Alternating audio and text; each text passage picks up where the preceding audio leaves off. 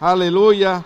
Déjeme ver si estoy bien por aquí. Gloria a Cristo para siempre. Eh, tenemos un montón de versos bíblicos. La ventaja es que los muchachos lo ponen en el screen. Gloria al nombre del Señor. Aleluya. Eh, empiezo el mensaje de esta manera. Aunque voy a usar Apocalipsis, capítulo 10, del verso, verso 8 al verso 11. ¿Sí? Capítulo 10, verso 8 al 11, gloria al nombre del Señor. ¿Cuántos están ahí ya conmigo? Ah, ya lo están viendo en la pantalla. ¿No le, ¿No le, da a usted gracias a Dios que está en una iglesia que lo complace tanto y lo, cuida tanto? Gloria al Señor. Más sin embargo, quisiera recordarles que el domingo pasado, cuando presentaban a mi bisnieto, prediqué por Lucas capítulo 2, creo que del verso 21 en adelante, donde hablé y dije, mis ojos han visto tu salvación. Y me refería a un anciano que desde joven acostumbraba a ir al templo. ¿Acostumbraba a ir a dónde? Desde joven acostumbraba a ir al templo. Eh, y yo sé que muchas personas escuchan a predicadores en la radio que dicen que para servirle a Dios no hay que ir al templo, no hay que ir a la iglesia. Y yo siempre me pregunto, si Dios no quisiera que fuéramos a la iglesia, ¿Por qué mandó a construir un tabernáculo en el desierto? ¿Por qué le dijo a Salomón que hiciera un templo? Y así sucesivamente, inclusive en los días finales se va a construir otro templo. O sea, el templo no es la iglesia, la iglesia somos nosotros. Es más, inclusive nosotros somos el templo del Espíritu Santo. Pero este edificio es el lugar que se convierte en el hospital espiritual para cada uno de nosotros. ¿Cuándo estamos aquí? A veces escuchamos una palabra que yo no sé por lo que usted está pasando, yo no sé qué problema usted tiene, pero en momento la, la, Biblia me lleva a un punto que toca esa situación y usted sale de aquí sanado. Tal vez no se lo diga a nadie, pero sale sanado de aquí.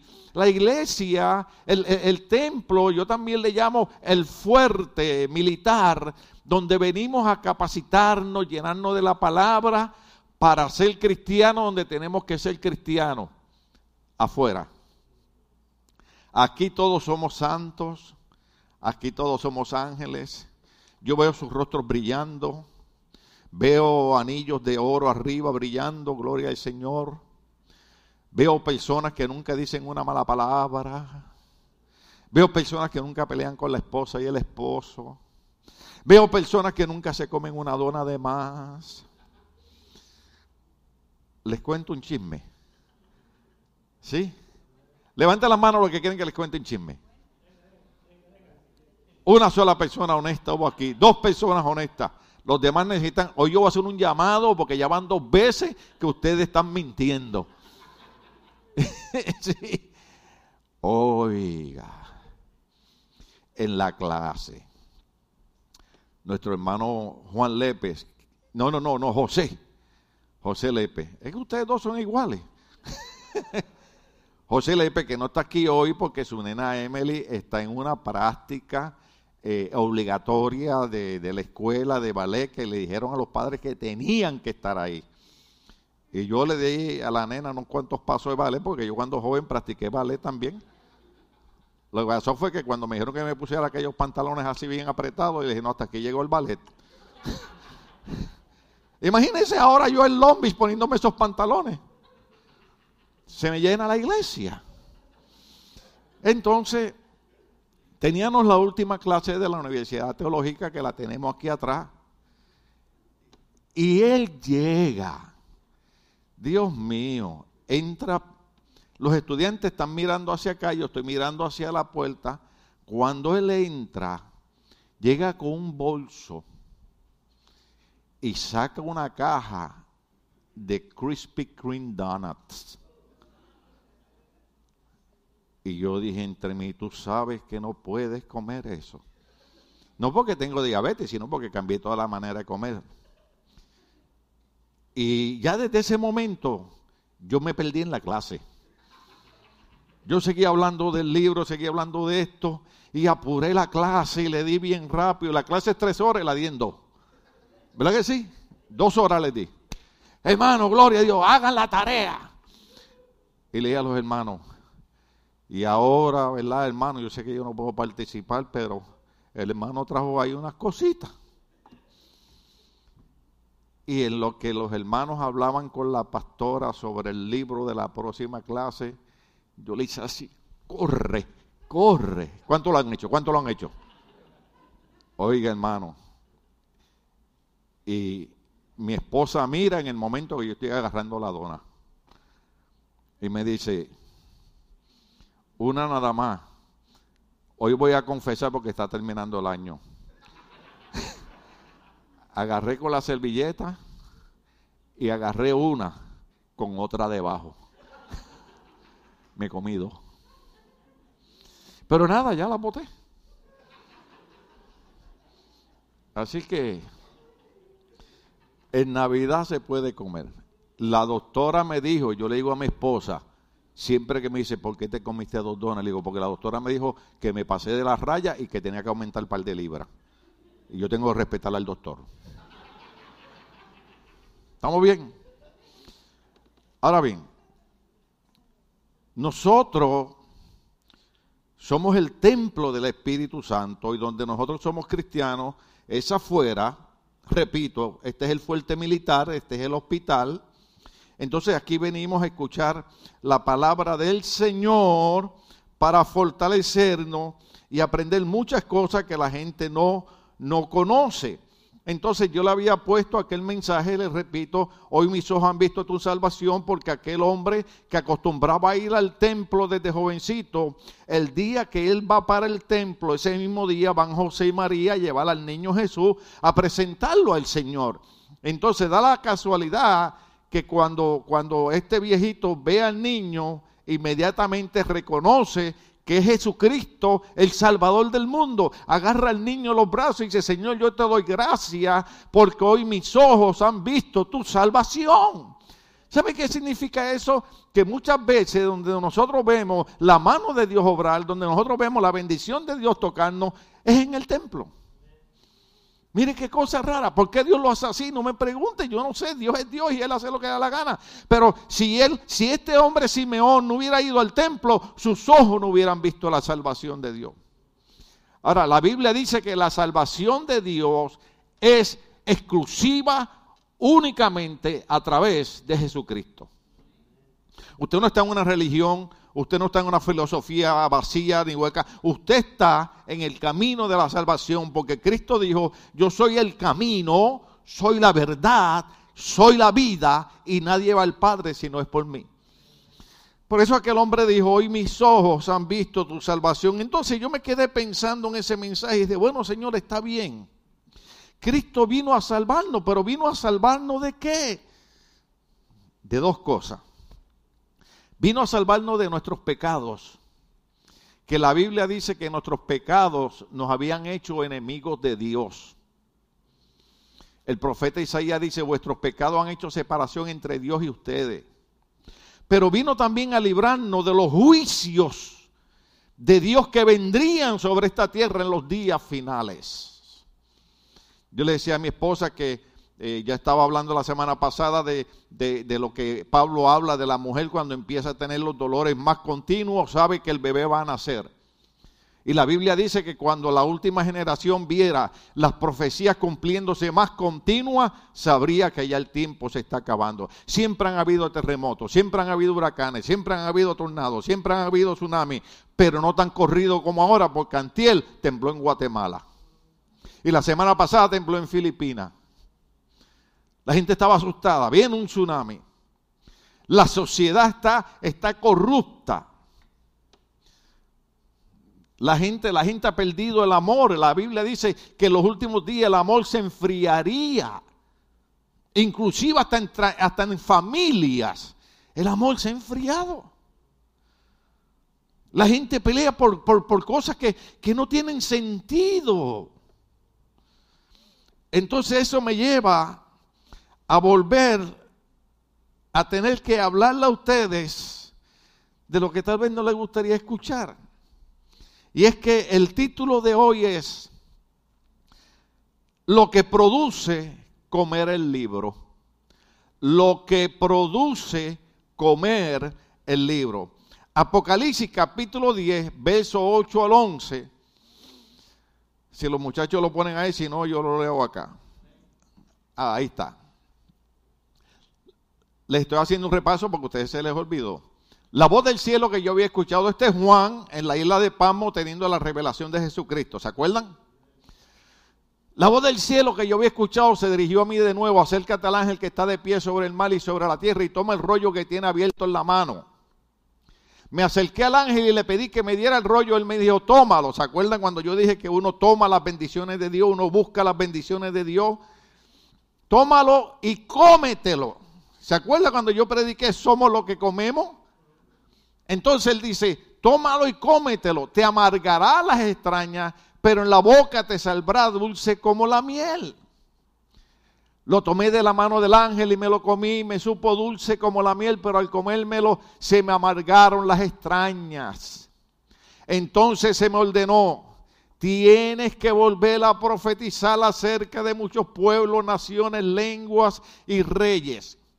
Yo expliqué que el beso anterior, cuando él come el libro, le es dulce en la boca, pero le es amargo la extraña.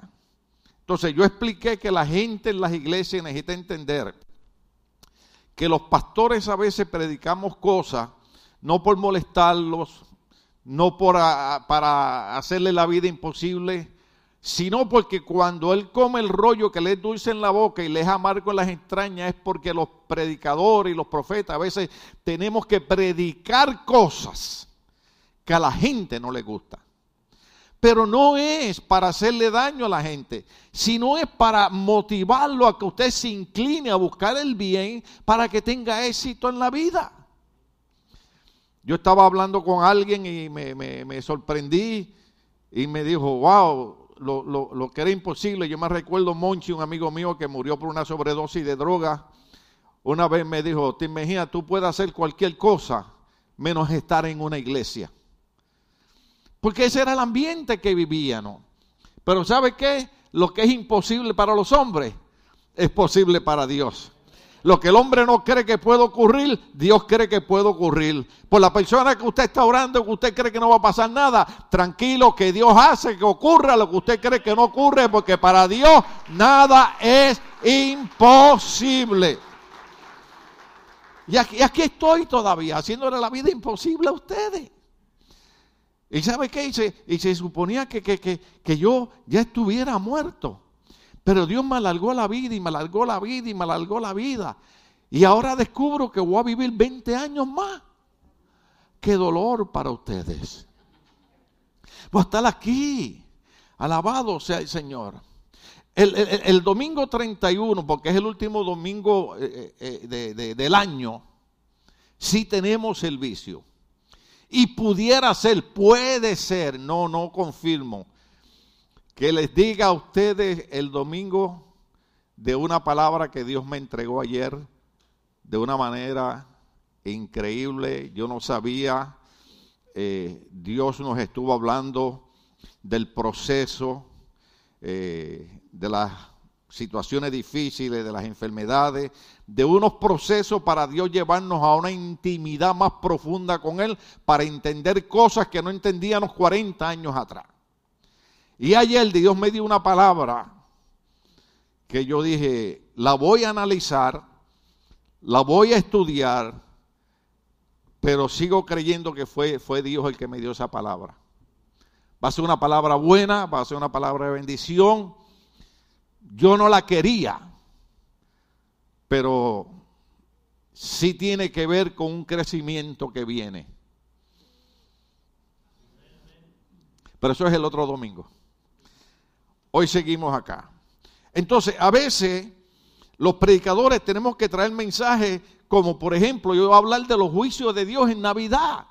Pero por eso primero hablé de que Cristo nació para darnos salvación, primero del pecado y segundo de los juicios que vienen sobre esta sociedad.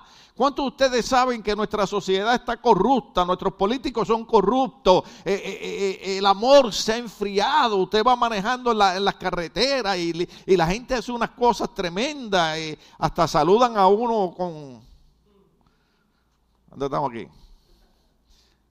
A ustedes yo les voy a amarrar ese dedo aquí así, aunque parezcan pandilleros. Hey, what's up? Sí. Entonces, el problema no es la gente que no conoce a Dios.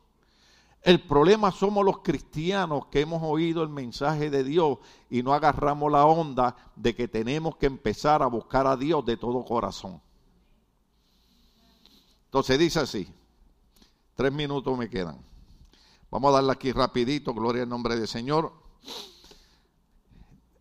El Señor le dice a este, a este, a este, a este profeta llamado Juan, que era uno de los discípulos, hay algo que tienes que hacer. Fue el verso 11, el último verso. Tu trabajo no ha terminado. Yo pensé que mi trabajo ya había terminado. Yo dije, ya está bien, ya me puedo retirar. Pero Dios le dijo a Juan, la razón que comiste el libro es porque todavía, y ahí dice que se le ordenó, todavía tienes que volver a profetizar acerca de muchos pueblos, naciones, lenguas y reyes. Quiere decir que los pastores, los líderes, las maestras, los que me escuchan, porque déjeme decirle, un día yo estuve sentado en una silla que mi pastor estaba loco que yo me fuera a la iglesia porque me decía, este es sinvergüenza que Dios me trajo para acá, este que yo conozco su familia, este que yo sé de dónde viene, este que yo sé de eso. Lo que él no sabía era que yo no llegué a la iglesia porque yo quise, yo llevé a la iglesia porque Dios tenía un plan, un propósito conmigo y me llevó y me sentó para que yo oyera la palabra, para convertirme en un profeta, para hablarle a las naciones, a las lenguas y a los pueblos. ¿Usted cree que usted está ahí perdiendo el tiempo? No, papá, no, mamá, despierta. Tú estás ahí porque Dios tiene un plan y un propósito de que tú le vas a profetizar a las naciones, a las lenguas y a los reyes. En otras palabras, la iglesia de Cristo tiene que volver a despertar, tiene que levantar. Gloria a Dios, Jonathan, eh, eh, eh, por, el culto del viernes de adoración, porque la, oh, Santa Maca, la iglesia tiene que volver a comenzar a adorar a Dios. La iglesia tiene que volver a comenzar a levantar sus manos y dar gracias a Dios por lo que tenemos. Gracias porque hoy estoy de pie. Gracias porque hoy tengo para comer. Gracias porque hoy tengo trabajo. Gracias porque hoy tengo familia. La iglesia tiene que volver a agarrar esa llenura del Espíritu Santo. La iglesia no tiene que ser fanática, la iglesia no tiene que ser extremista, pero la iglesia tiene que ser consagrada a Dios. Entonces se le, se le ordenó y le dijo, papá, estás viejito, estás exilado en la isla de Pasmo, pero tu trabajo no ha terminado. Si tú pensaste que tu trabajo había terminado, te equivocaste. Todavía vas a predicarle y vas a profetizarle a las naciones, a, los reyes y a toda lengua, sea el nombre de Dios glorificado. Ahora algo bien importante. Nosotros tenemos que llevar la revelación de Dios a nuestros corazones. Yo no predico aquí para distraerlo usted, para distraerlo está Disneyland, está HBO, está eh, Hulu, está eh, Netflix, está eh, bugalú, patapata, chechecolé. Usted no sabe lo que es eso. Eso era en mi época. Usted no sabe lo que era bailar el patapata, ni el chechecolé. Yo lo bailaba en Nueva York, en Manhattan, detrás de Central Park. Cheche cole, qué bueno es. Cheche colisa, muerto de la. Eh, ponerme serio, yo soy pastor, déjenme. De, ustedes son los que me corrompen. O sea, la, importancia de que nosotros comencemos a tener hambre de conocer la revelación de Dios en nuestros corazones. Para eso venimos al templo. Señor, yo voy al templo hoy domingo porque yo quiero que lo que produce ese libro sea una revelación a mi corazón de lo que significa Cristo y de lo que significa la iglesia y de lo que significa la vida eterna que tú me has dado cuando yo acepto a Cristo como Señor y Salvador de mi vida. Tenemos que traer la revelación de Dios a nuestros corazones. ¿Cuánto estamos aquí todavía? Algunos piensan que este rollo contiene las revelaciones que Dios le dijo a Juan que no escribiera. ¿Se acuerda cuando, cuando leímos que el Señor le dijo, no escribas esto?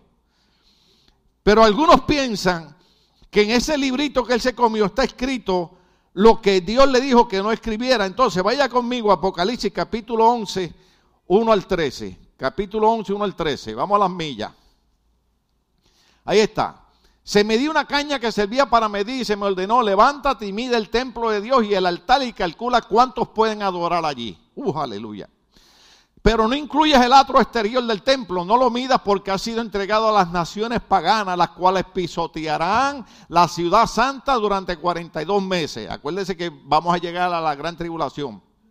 Por mi parte, yo me encargaré, este es Dios hablando, yo encargaré a mis dos testigos que vestidos de, vestidos de, el luto significa aflicción, muerte, dolor. Vestidos de luto, profeticen durante 1260 días. Dios le está diciendo a Juan, yo voy a mandar dos testigos que vestidos de luto van a estar profetizando durante ese tiempo. Estos dos testigos son los dos olivos y los dos candelabros que permanecen delante del Señor de la tierra. Oh, qué bueno está esto. Ahora, lea, esa parte conmigo ahí en su mente. Si alguien quiere hacerle daño, ellos lanzan fuego por la boca y consumen a sus enemigos. Así habrá de morir cualquiera que intente hacerle daños. Estos testigos tienen poder para cerrar el cielo a fin de que no llueva mientras estén profetizando y tienen poder para convertir las aguas en sangre y para azotar la tierra cuantas veces quieran con toda clase de plagas. Ahora bien, cuando hayan terminado de dar su testimonio, de dar su qué? La bestia que sube del abismo, porque acuérdense que está el anticristo, el falso profeta y la bestia porque es una imitación de la Trinidad del Padre, del Hijo y el Espíritu Santo. Déjame decirte algo, los días que estamos viviendo son solamente señales de lo que viene. Usted se va a acordar de mí, yo no voy a estar aquí, yo voy a estar en el cielo. Yo me voy en el rastro. Pero lo que estamos viendo son los principios de dolores, porque se va a levantar una bestia que sube el abismo y le hará la guerra, los vencerá y los matará. Aguántate ahí. ¿Les hará la qué? Mire, el gobierno secular nos está haciendo tanto la guerra que, por ejemplo, en las tiendas le dicen a los empleados, no digan Merry Christmas, diga Happy Holiday. Y claro, Holiday, son días santos de todas maneras.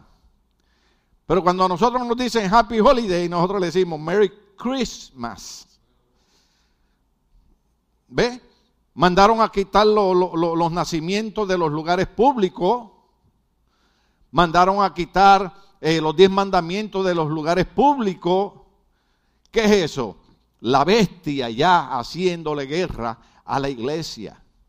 Durante la pandemia, ¿qué quiso hacer el gobierno en California? Cerrar las iglesias. Usted debe darle gracias a Dios. Aunque se enoje conmigo, se lo voy a decir. Usted debe darle gracias a Dios que aquí hay unos pastores que se atrevieron a dar la guerra y no cerrar la iglesia. Porque su vida espiritual, su eternidad, donde usted vaya a pasar su eternidad, depende de lo que se le predica en la iglesia. Y la bestia haría guerra. Y el gobierno nos hace guerra. Entonces, pero dice que les hará guerra, los vencerá y los matará. Ahora, dale para el otro verso. Sus cadáveres quedarán tendidos en la plaza de la gran ciudad llamada en sentido figurado Sodoma y Egipto, donde también fue crucificado su Señor. Y gente de todo pueblo, tribu, lengua y nación contemplará sus cadáveres por tres días y medio y no permitirá que se les dé sepultura. 50 años atrás, ¿cómo eso era posible? Hoy en el, terminando el 2023, sabemos que por WhatsApp o internet, usted pone ahora mismo Jerusalén y usted ve el muro de los lamentos en vivo. ¿Qué significa esto? Que dos mil años atrás el Señor sabía que para esta época iba a ser posible que yo desde Long Beach, California, pudiera ver lo que estaba pasando en una plaza en Jerusalén, porque todo lo que Dios ha dicho se cumple sin faltar una jota, sin faltar una tilde, lo creamos o no lo creamos, se va a cumplir todo lo que Dios ha dicho. O sea, déjeme decirlo otra vez, 50 años atrás, ¿cómo esto era posible? Hoy es posible. Es más, de tal manera que ya, ya, ya, ya nosotros nos estamos volviendo tan dependientes de Google. ¿Queremos saber algo? Pregúntale a Google. O sea, ya no estamos ejercitando nuestra mente, nuestro cerebro. Entonces, no, ahora es peor. Ahora viene la inteligencia artificial. Ahí me mandaron un video ahí de una mujer, nada malo, nada obsceno, de una mujer, una robot que hizo la inteligencia artificial y le pusieron una mujer de verdad, de carne y de hueso, de verdad, y usted no podía distinguir cuál era la verdadera. ¿Qué significa eso? ¿Se acuerdan del famoso 2K? del año 2000. Todo el mundo andaba asustado, todo el mundo andaba desesperado. Se va a paralizar el mundo, se va a paralizar la computadora, se va a paralizar esto. Y yo me paré en este santo altar y dije, imposible que en el 2000 se detenga todo el sistema de la, de la ciencia, porque lo que el diablo va a usar en los días finales exactamente va a ser la tecnología. ¿Cuántos de ustedes tienen Facebook? ¿Cuántos de ustedes tienen WhatsApp? ¿Cuántos tienen TikTok? ¿Cuántos tienen teléfono inteligente más que usted? Pues déjeme decirle algo. Papá y mamá que estás aquí. Es que en Puerto Rico decimos papito, mamita, pero quiero tener cuidado. Ninguno de ustedes ya tiene vida privada. El gobierno sabe dónde entramos, dónde salimos, qué hacemos. Yo le dije a mi esposa que antier Facebook me mandó una memoria de hace nueve años. Your memory from nine years ago. Yo, ni yo me acordaba de eso. Mira, papito, yo como pastor yo no tengo que seguir a nadie ni velar a nadie.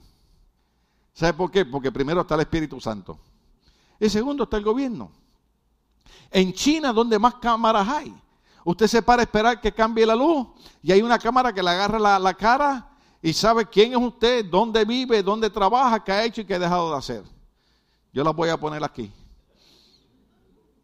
para poder predicar de eso. Sí, voy a poner una cámara aquí con un de esos aquí que me diga.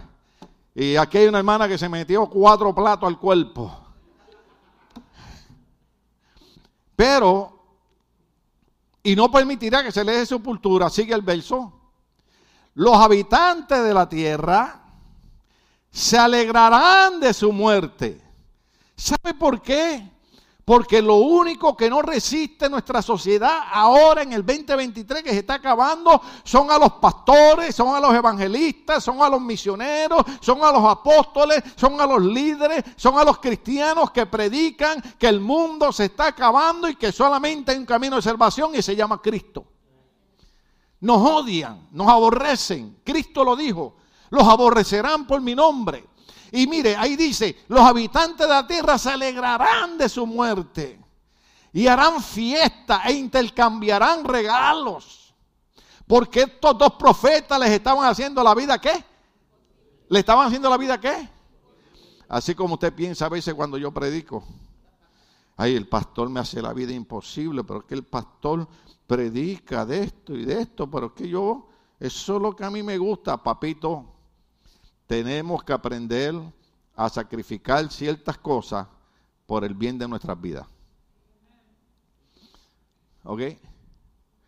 Yo sé, yo sé que a mí hay un montón de cosas que me gustan, Pero lo dije aquí, lo voy a repetir por 50 años. Ni por un segundo el diablo me ha podido ganar.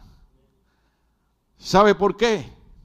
Porque cuando ha venido la tentación, cuando ha venido la lucha, cuando ha venido la batalla, recuerdo que la palabra dice, bienaventurado el varón que soportare la tentación.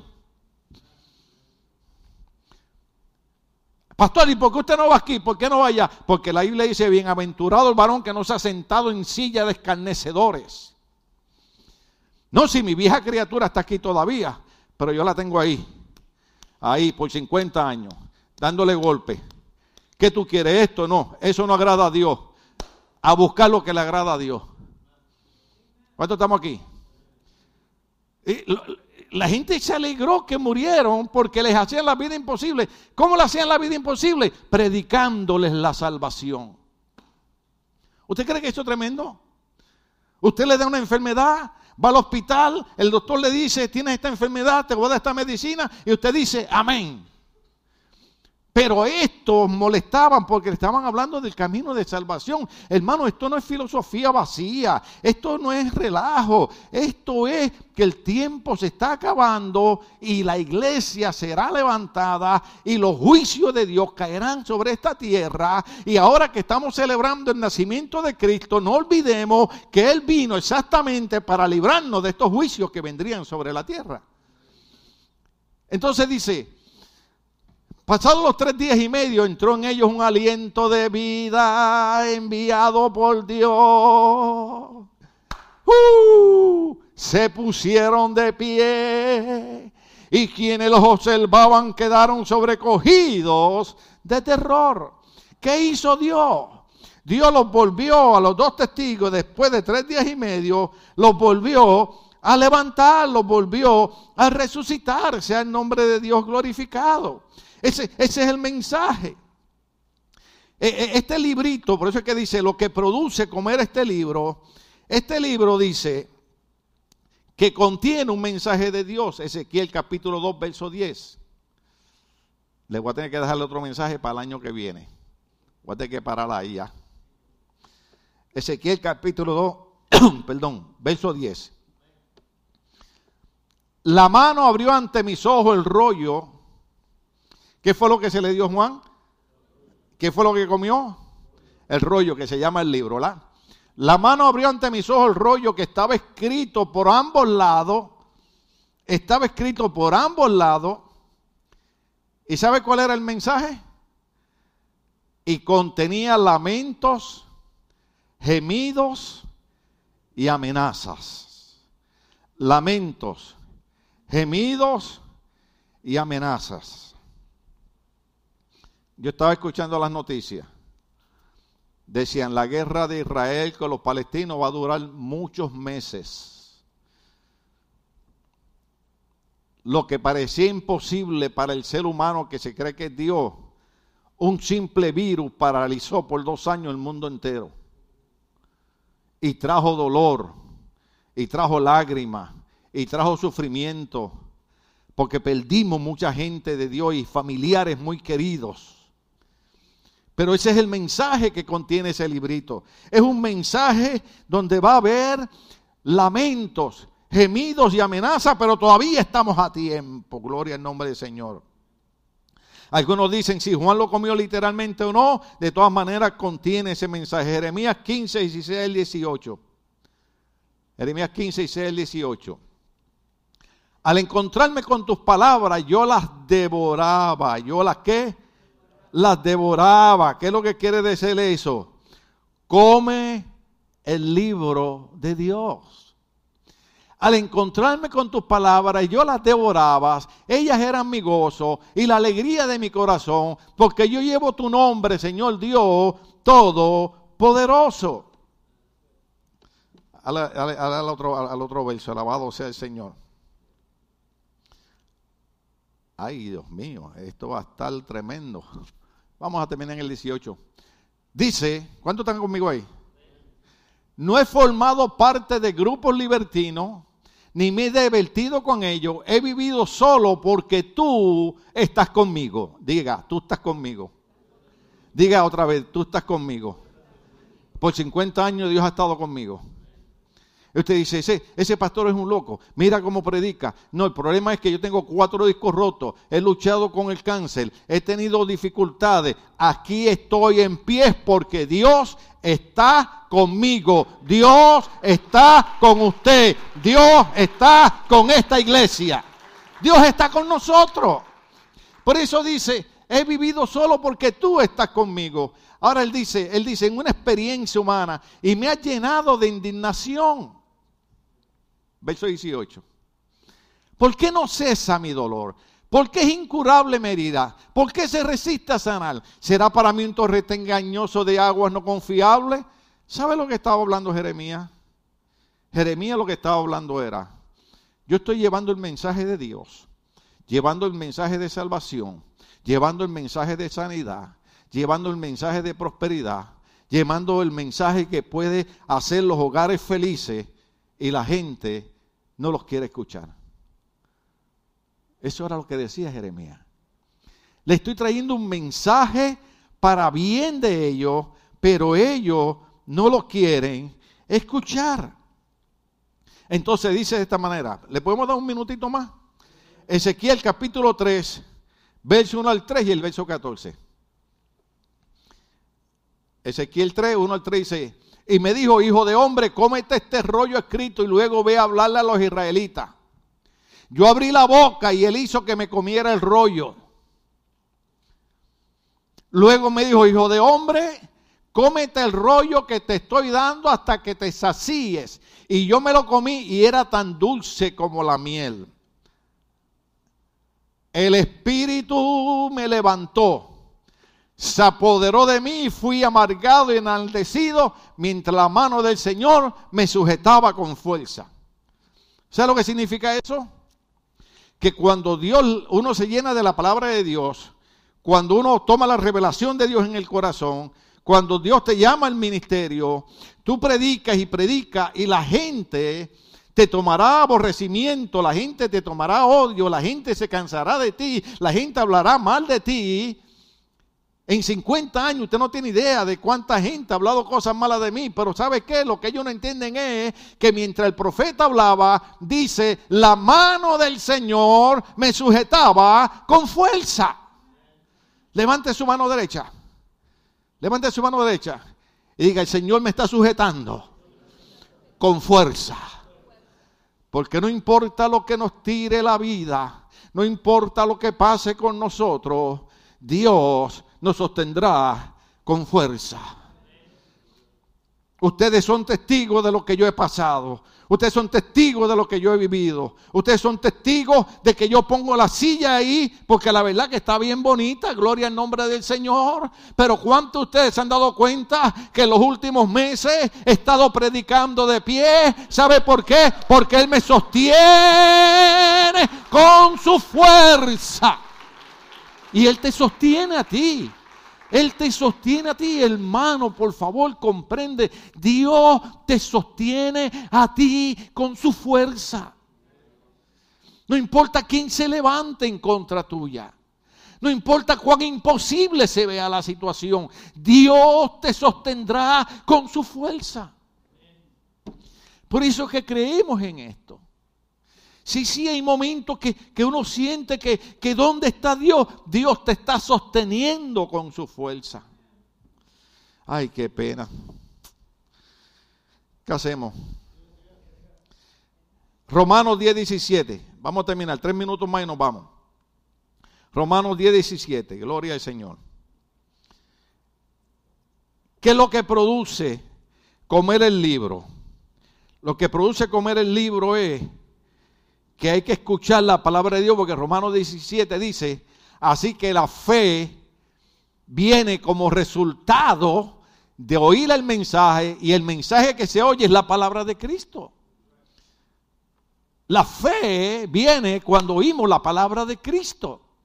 Por eso es que tenemos que llenarnos de la palabra de Cristo. De hecho, si usted ve en el Salmo 119, 103, Salmo 119, 103, si, si está por ahí, dice, cuán dulces son a mi paladar tus palabras, son más dulces que la miel a mi boca. Así como debemos ver la palabra del Señor. Salmo 119, 18.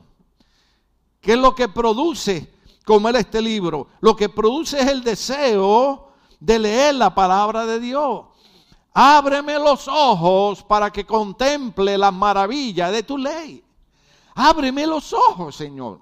Ábreme los ojos, permíteme entender que la iglesia no es una religión, no, es un invento los hombres. Permíteme entender que la iglesia es el lugar donde tú quieres que yo oiga tu palabra para recibir fe, para saber que tu fuerza me sostiene, que tú estás conmigo. Y abre mis ojos para que yo contemple las maravillas de tu ley.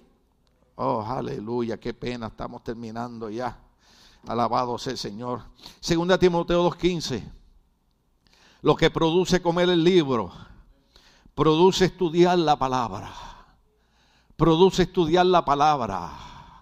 Esfuérzate, ¿qué dice? Esfuérzate, esfuérzate, esfuérzate, esfuérzate. ¿Ah? ¿Cuántos de ustedes están comiendo y están llenos? Pero todavía queda en el plato. ¿Ah? Mi esposa a veces dice, ya estoy llena. Y yo como como rápido, yo le digo, baby, eso costó dinero. Entonces ella dice, si no me lo como yo, se lo va a comer él. Entonces yo le digo, esfuérzate. ¿Cuántos se han esforzado? ¿Y cuántos se van a esforzar estas navidades? Alabado sea Cristo. Usted va a comer hasta, que, hasta lo que no le quepa. Alabado sea el Señor. Pero dice, esfuérzate, esfuérzate. ¿Sabes lo que significa? Esfuérzate, levántate, ven a la iglesia. El culto empieza a las 11, no es a las 6 de la mañana. Mi abuelita me llevaba a la misa de las 6 de la mañana. Yo no quiero hablar de esto, pero creo que no sé si se lo enseñé a la hermana Odulia o dije que se lo enseñé, porque se lo enseñé a Juan, digo a, a Tony. El día 12 se hace una celebración y la catedral que me llevaba mi abuelita exactamente es Nuestra Señora de la Guadalupe. Entonces, a las 2 de la mañana, ¿a qué hora? Lo tengo en video, no lo quiero pasar aquí, pero se lo puedo enviar si usted lo quiere. A las 2 de la mañana había más de 7 mil personas caminando por las calles de Ponce, mi ciudad. Oiga, oiga los mexicanos, como los queremos a ustedes. Con un mariachi en vivo al frente y luego un camión con una bocina que era la mitad de este altar a las 2 de la mañana cantando. Yo no lo voy a cantar. Cantando. ¿Sabe qué estaba haciendo esa gente?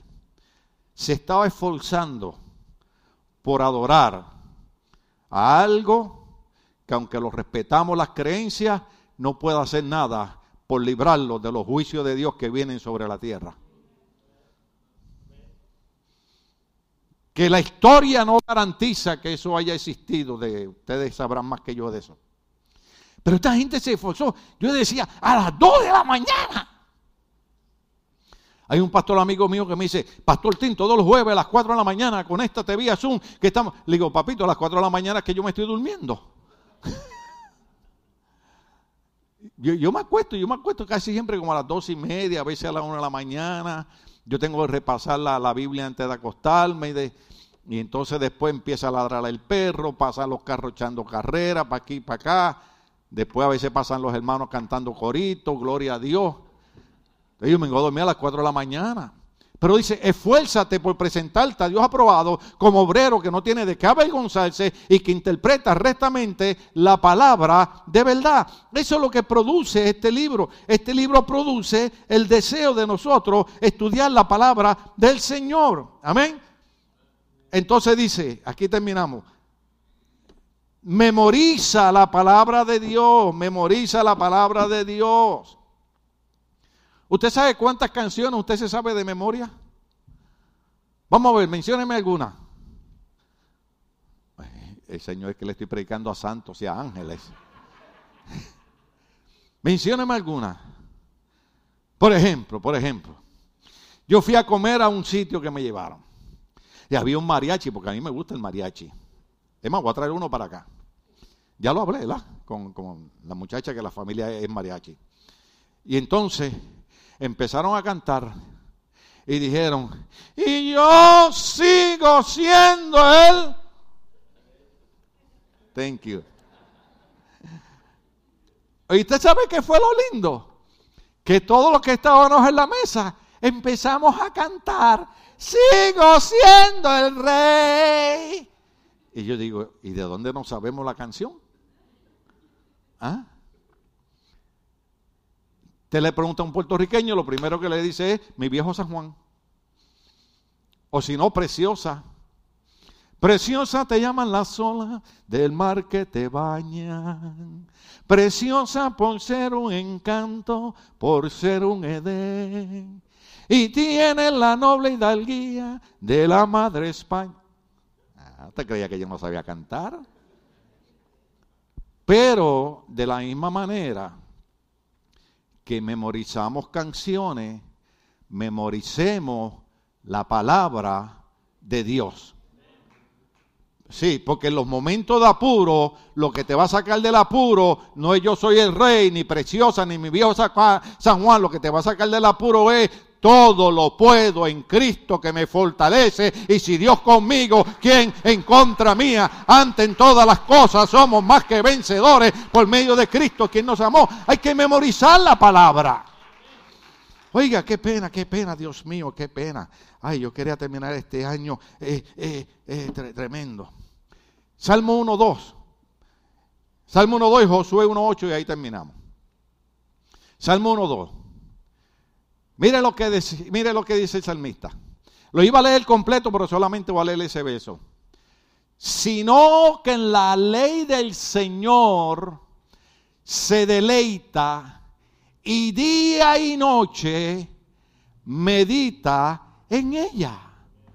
El salmista decía, hay un secreto. Medita en la palabra de Dios de día y de noche. Porque cuando tú meditas en la palabra de Dios, es la que te va a librar de caer en las manos del maligno y te va a llevar al camino de la victoria. Eh, yo no puedo hablar tanto de mi vida, porque si usted me hubiera conocido a mí cuando yo no era cristiano, usted diría verdaderamente hay un Cristo que hace milagro. Pero llevo 50 años haciendo eso. Y ahora más que nunca. ¿Por qué? Porque ahora he descubierto que como nunca antes la palabra de Dios es verdad. Entonces Josué 1, 2 y ahí terminamos. No se alegra que vamos a terminar ya y Dios mío, nadie diga amén porque si no lo mando al lugar donde está el fuego ardiendo. Josué 1.8, debo decirle. Oiga esto. No solamente medita, oiga, recita. ¿A cuánto le gustan los poemas? La flor cayó en el agua, pero no se deshojó. Mi mamá me quiere mucho, pero más la quiero yo. ¿Ah? No, y hay algunos que son románticos, hay algunos, usted sabe, los poemas. Yo, tengo libros de poetas que, lo que pasa es que a veces son algunas palabras, pero... ¿ah? Por eso que, por ejemplo, yo cuando le canto a mi esposa, le, canto la canción esa de Querube. Tú tienes todas las cosas que Dios hizo linda en una mujer. Tú tienes todas las cosas que Dios hizo linda en una mujer. Tus ojos, tu pelo, tu boca y ese cuerpecito de Sofía Loren. Y oiga, como que los inspiré de momento. ¿Cuánto damos un aplauso a Dios?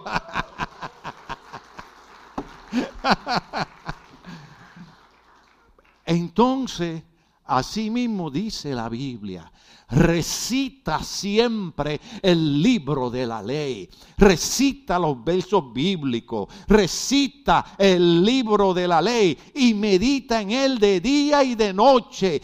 Cumple con cuidado todo lo que en él está escrito, cumple con cuidado todo lo que en él está escrito. Mire lo que produce como él este libro, dice, y así prosperarás y tendrás éxito. Así prosperarás y tendrás éxito. Así prosperarás y tendrás éxito. Cuando recitas la palabra, cuando meditas en la palabra de día y de noche, así prosperarás y tendrás éxito. alguien Dios le ministró hoy. Estamos de pies, querida iglesia. Gloria al Señor. Qué pena que no nos dio el tiempo. Yo no sé cuánto ustedes quieren prosperar. Yo no sé cuánto ustedes quieren tener éxito.